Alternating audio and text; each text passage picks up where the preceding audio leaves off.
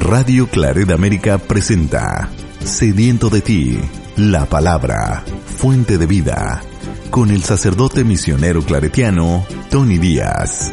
Reflexiones diarias del Evangelio. Aquí iniciamos. Bienvenidos hermanos a nuestras reflexiones bíblicas de las lecturas del día. Hoy es jueves de la décima octava semana del tiempo ordinario, jueves de la décima octava semana del tiempo ordinario. La primera lectura de hoy viene del libro de Números, capítulo 20, versículos 1 al 13. El mes primero, la comunidad entera de los hijos de Israel llegó al desierto de Sin y el pueblo se instaló en Cades. Allí murió María y allí la enterraron. Entonces le faltó agua al pueblo y amotinándose contra Moisés y Aarón, les dijeron, Ojalá hubiéramos muerto en la paz del Señor como nuestros hermanos. ¿Por qué, por qué han traído a la comunidad del Señor a este desierto para que muramos en, en él nosotros y nuestros ganados? ¿Por qué nos han sacado de Egipto para traernos a este horrible sitio que no se puede cultivar, que no tiene higueras, ni viñas, ni, granados, ni siquiera agua para beber? Moisés y Aarón se apartaron de la comunidad, se dirigieron a la tienda de la reunión y ahí se postraron rostro en tierra.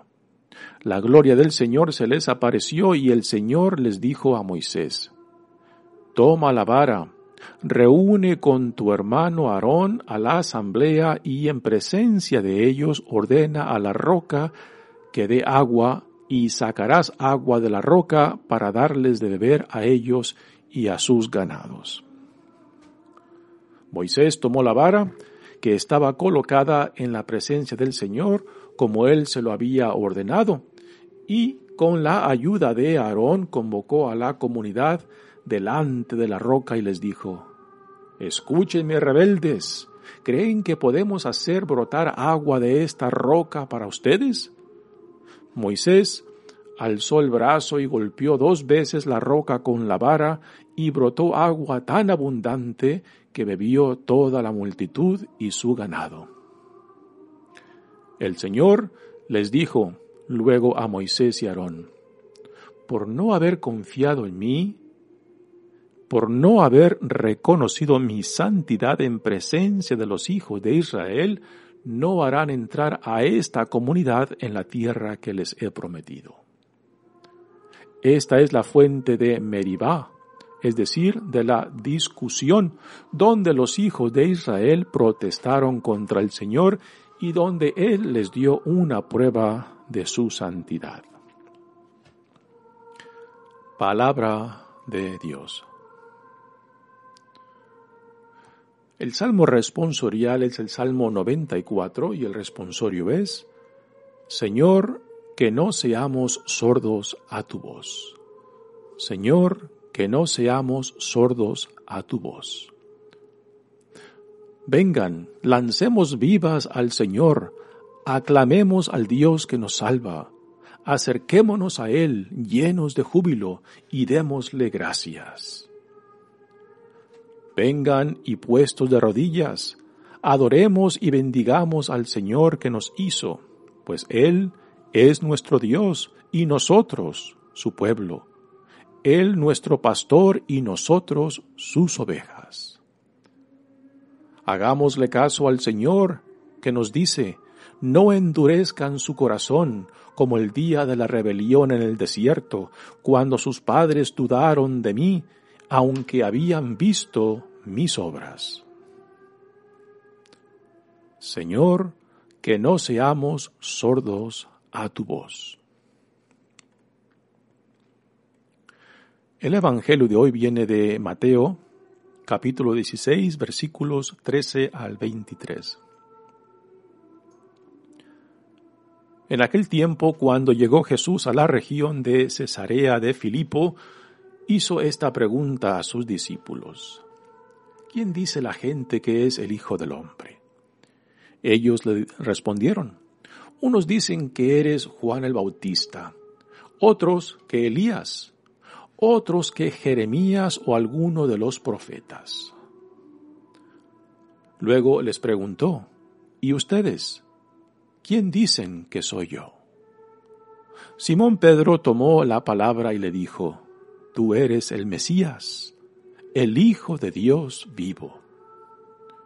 Jesús le dijo entonces, Dichoso tú, Simón, hijo de Juan, porque esto no te lo ha revelado ningún hombre, sino mi Padre que está en los cielos.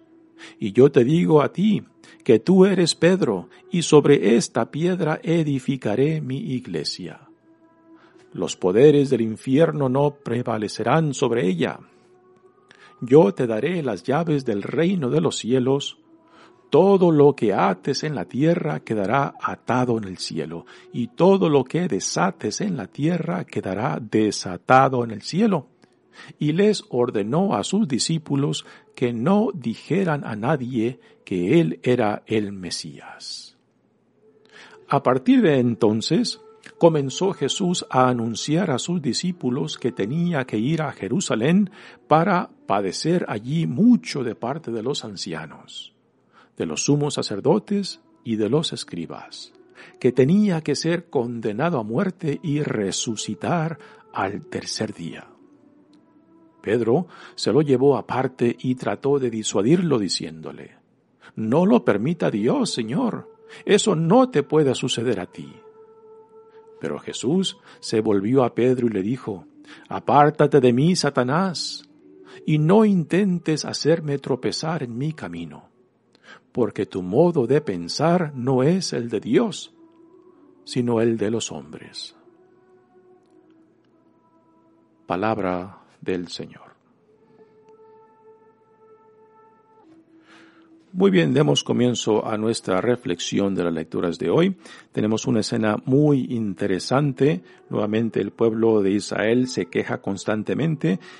Ayer escuchamos cómo el pueblo de Dios desconfía de que Dios que los, que los sacó de la esclavitud de Egipto, pues les va a cumplir la promesa de darles la tierra de Canaán, pero que el pueblo se acobardó ante la posibilidad, viendo los pueblos ya establecidos ahí y simplemente confiando en sus propias fuerzas, en sus propias posibilidades.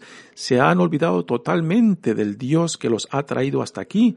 Entonces esa cobardía, esa expresión de miedo que los ha paralizado, pues es el pecado que llevó a Dios a encolarizarse con ellos y castigarlos, y particularmente la generación de 20 años para arriba en el tiempo del censo que fue al principio de este libro, pues no entrará a la tierra prometida y después el tiempo de entrada se alargará.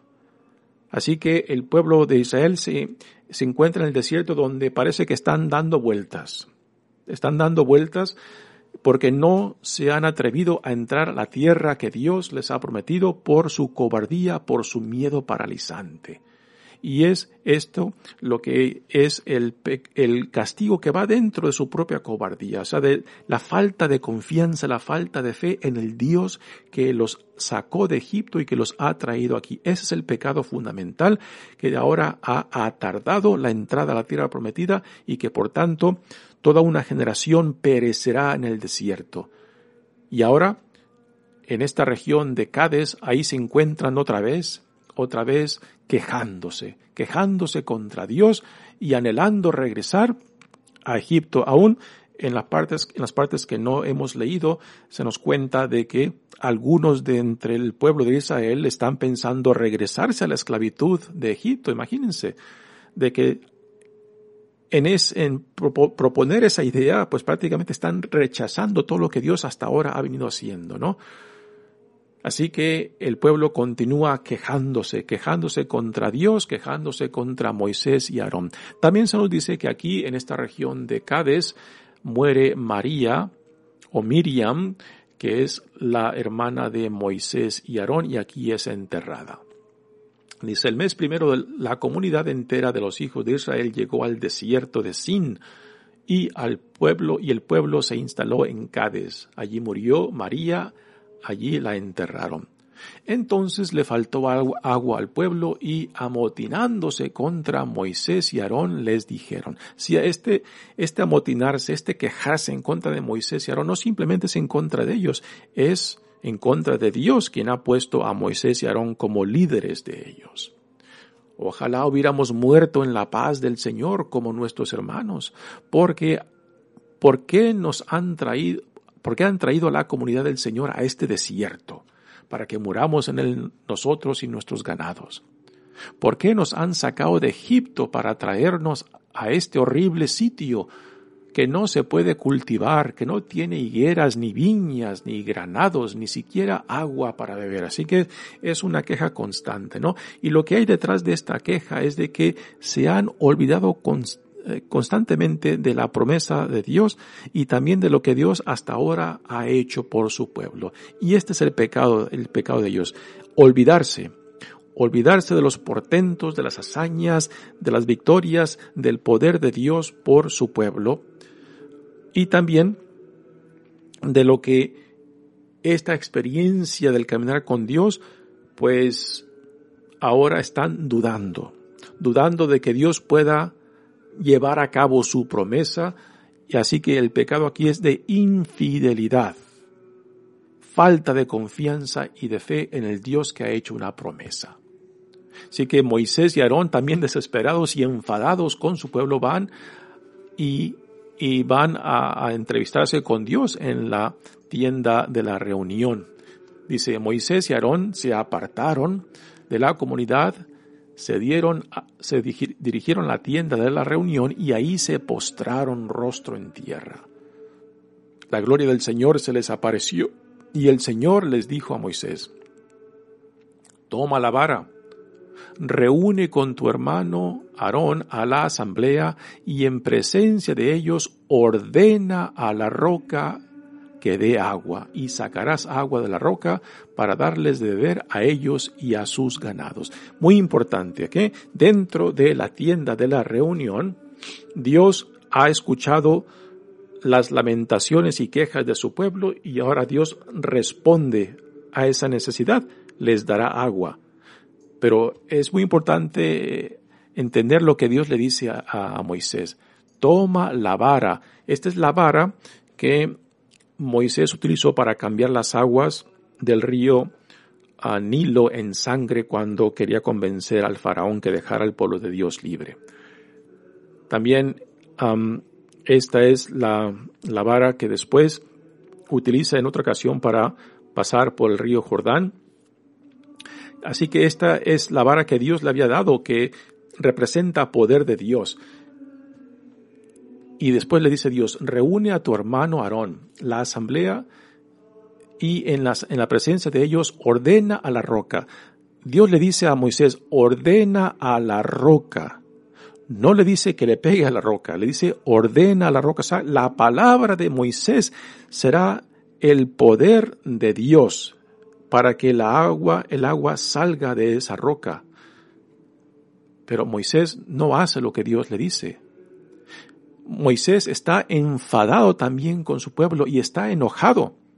Y por eso cuando va ante la roca, Moisés dice, Moisés tomó la vara que estaba colocada en la presencia del Señor como él se lo había ordenado y con la ayuda de Aarón convocó a la comunidad delante de la roca y les dijo, escúchenme rebeldes. Así que aquí eh, Moisés está enfadado, está enojado con su pueblo por sus quejas constantes y por, sus lamentaciones y por su falta de fe en Dios.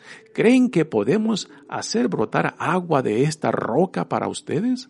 Sí que aquí Moisés parece estar dudando de, lo, de las palabras que Dios le ha dicho, que, que le habla a la roca y de la roca saldrá agua. Y, pero aquí Moisés dice, ¿creen que podemos hacer brotar agua de esta roca para ustedes?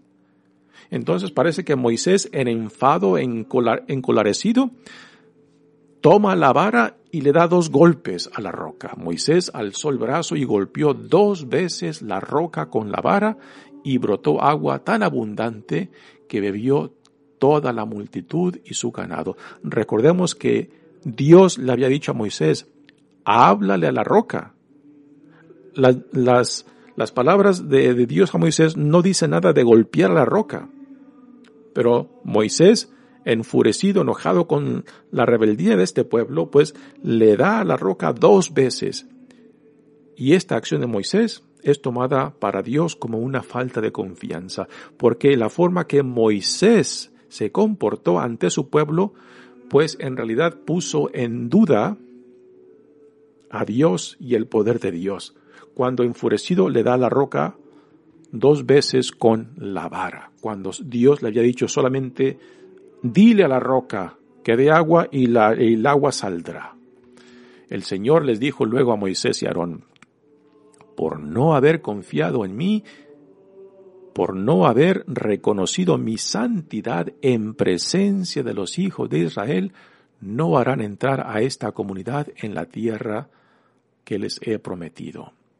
Así que, según esta lectura, pues por esa, ese mal ejemplo de Moisés ante su pueblo de la santidad de Dios, de no confiar solamente en la palabra que Dios le había dado, sino que Moisés utilizando esa vara golpea la roca, pues ese es un testimonio de eh, un mal ejemplo de Moisés de la santidad de Dios y que y esto es tomado como un pecado de Moisés. Parece caprichoso de que Dios esté juzgando y castigando a Moisés por este acto. ¿no? Uno pensaría, pues, oh, pues, le pegó dos veces y ya está, ¿no? El agua salió. Pero no, eh, según al autor de este libro de, de números, pues esa acción de Moisés de golpear dos veces con la vara la roca contradeció las palabras mismas de Dios para Moisés. Otros comentaristas dicen que quizás hay otra razón y motivo el por cual Dios no le permitirá a Moisés que guíe, que lleve al pueblo de Israel a la tierra prometida. Moisés muere justo antes de entrar a la tierra prometida y es Josué. Es Josué quien finalmente guía, lleva el pueblo de Israel a la tierra prometida. Así que Moisés muere antes de entrar y ahí es enterrado. Y el motivo que se da es esto, ¿no? Por el mal ejemplo que Moisés dio de la santidad de Dios ante su pueblo. Dice la lectura, esta es la fuente de Meribá, es decir, de la discusión donde los hijos de Israel protestaron contra el Señor y donde Él les dio una prueba de su santidad.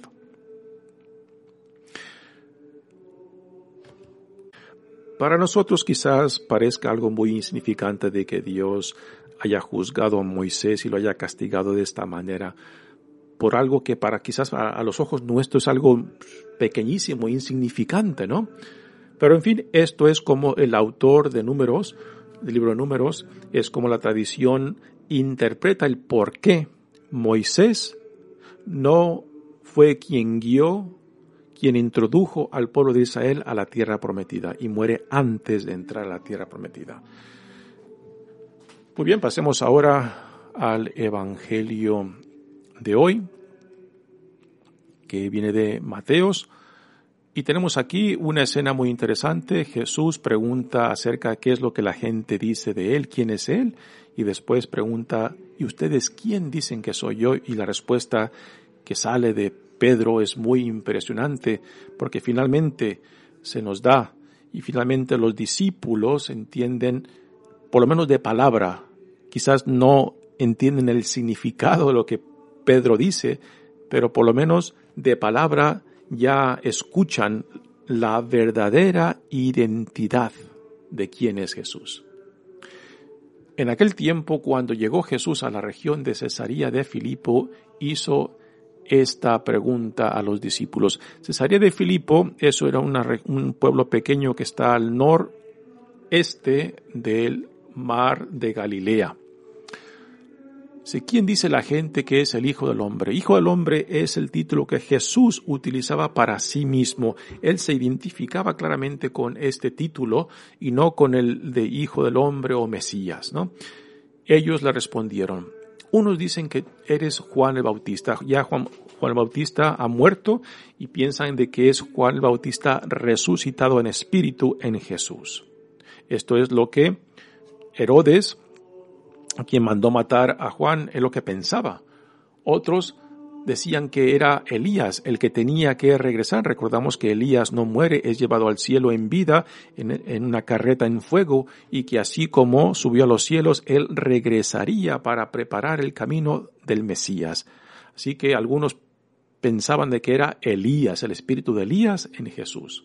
Otros que Jeremías, uno de los profetas principales del Antiguo Testamento. Y algunos otros decían que alguno de los profetas. Así que estos son, los comentarios de que ellos habían escuchado acerca de quién la gente decía que Jesús era. Y ahora viene la pregunta, la pregunta de Jesús a ellos. ¿Y ustedes? ¿Quién dicen que soy yo? Simón Pedro tomó la palabra y le dijo, Tú eres el Mesías, el Hijo de Dios vivo. Y esta es una confesión impresionante. Jesús es el Mesías, el tan esperado, el tan profetizado desde el Antiguo Testamento, desde Abraham, desde Isaac, Jacob, al quien Dios había prometido mandar, finalmente aquí está entre nosotros. Y después el título es de Hijo de Dios. Solamente en Mateos, Mateos se le da este título a Jesús como el Hijo de Dios. Los otros evangelios no le dan este título a Jesús. Jesús entonces le dijo a Pedro, Dichoso tú, Simón, hijo de Juan, porque esto no te lo ha revelado ningún hombre, sino mi Padre que está en los cielos. Y yo te digo a ti que tú eres Pedro, Aquí el nombre de Pedro es muy interesante. Pedro, este es un derivado de eh, la palabra kefas, que significa roca o petras en, um, en griego.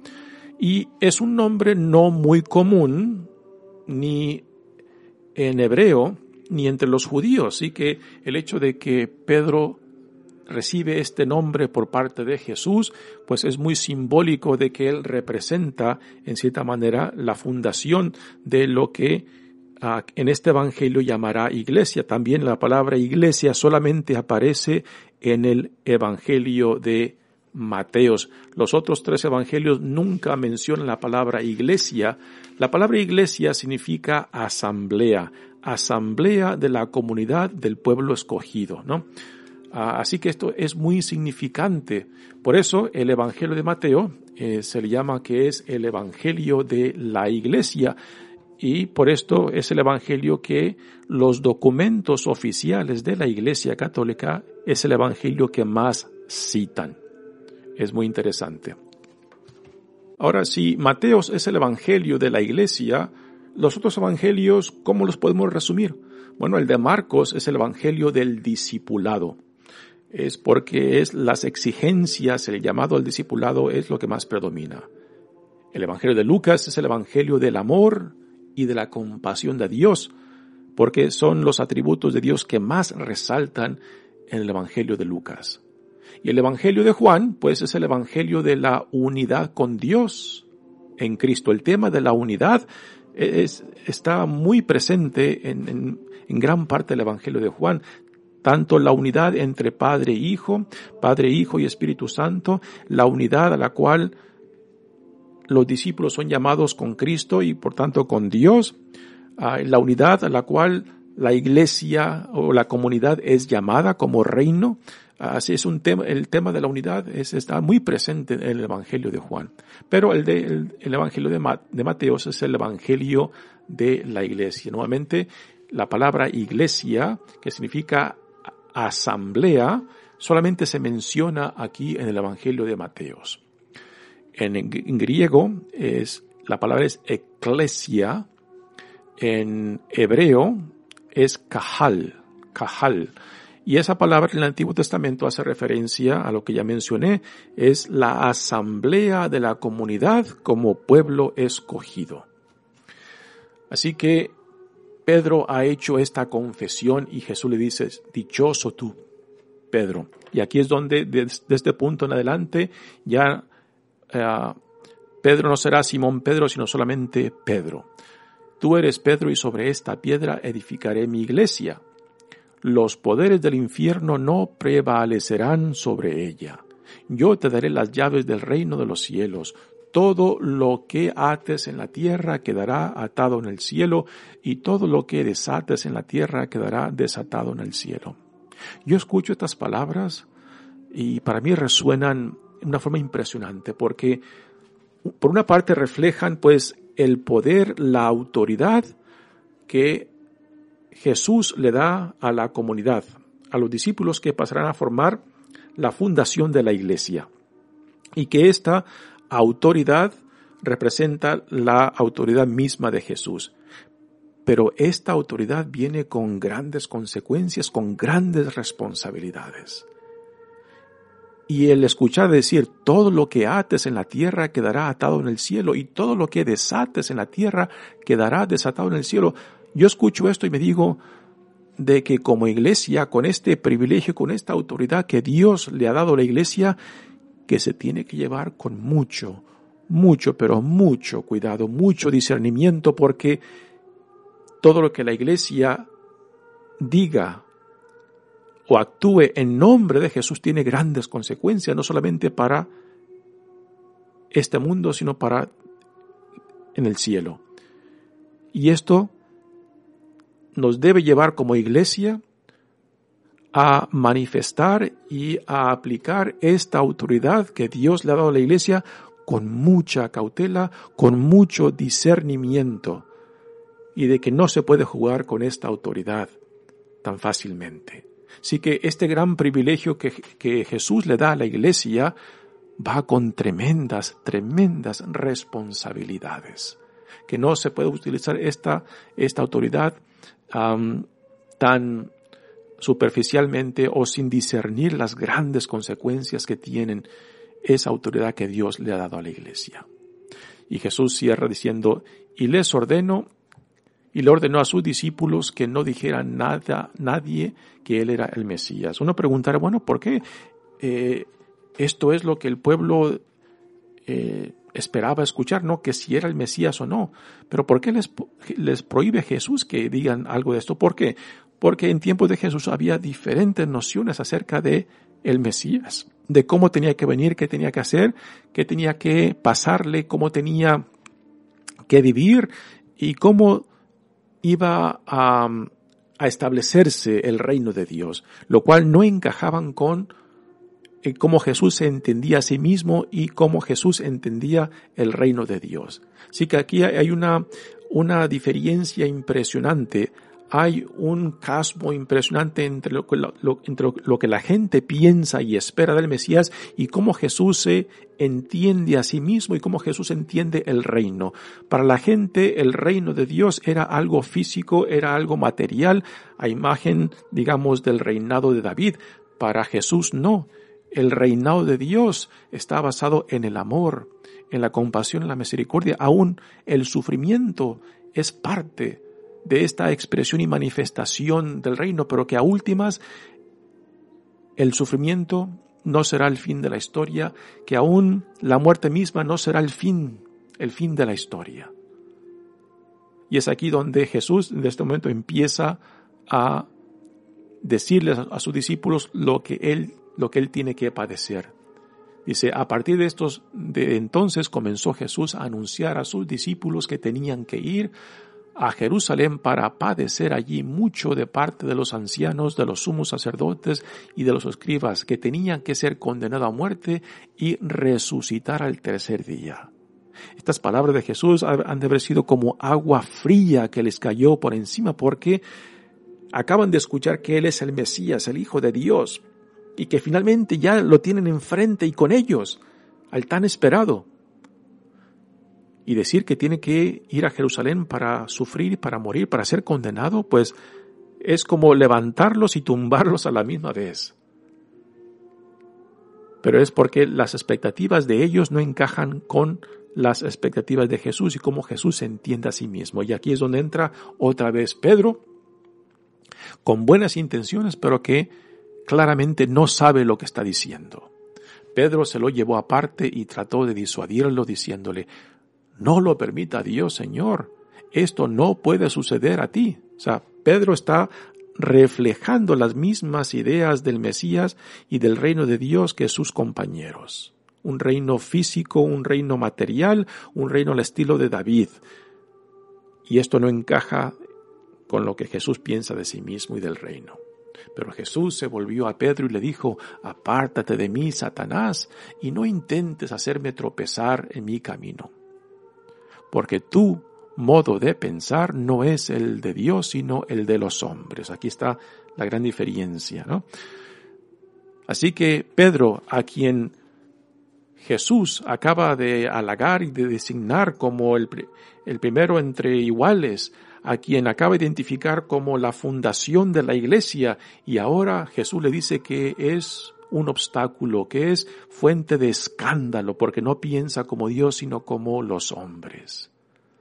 Claramente Pedro no entiende lo que él confesó y lo veremos en el resto del Evangelio porque a últimas, cuando Jesús es arrestado en el momento más crítico de Jesús, pues Pedro junto con los otros compañeros lo abandonan y Pedro mismo niega que lo conoce. Esta confesión de Pedro no empezará a penetrar en su ser, en su conciencia, en su alma, sino después de la resurrección, cuando finalmente logra entender el porqué de la pasión, el porqué de la muerte y el porqué de la resurrección. Y entonces se lleva a cabo el cambio en Pedro, la transformación de Pedro y es ahí cuando el miedo paralizante de, estos, de este pequeño rebaño se convierte en gozo, en fervor y se lanzan, se lanzan al mundo, empezando en Jerusalén para proclamar que el crucificado vive, que en la resurrección Dios ha llevado la prueba más contundente, la prueba más clara de su promesa, de su reino en Cristo, Hijo de Dios, Salvador nuestro. Mi nombre es Padre Tony Díaz, misionero claretiano, que Dios los bendiga. Radio Claret América presentó Sediento de ti, la palabra fuente de vida. Sus comentarios son importantes. Contáctenos en radioclaredamerica.gmail.com